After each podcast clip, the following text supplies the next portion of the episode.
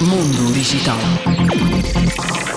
A gigante tecnológica chinesa Lenovo anunciou uma nova consola portátil. De seu nome Lenovo Legion Go, vem equipada com o processador AMD Ryzen Z1 Extreme, conjuntamente com uma placa gráfica AMD RMDA.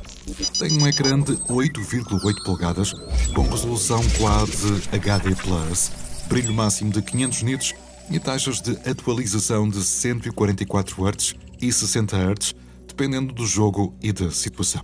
O Lenovo Legion Go pode ser configurado com um máximo de 16 GB de RAM e com unidades SSD até 1 TB.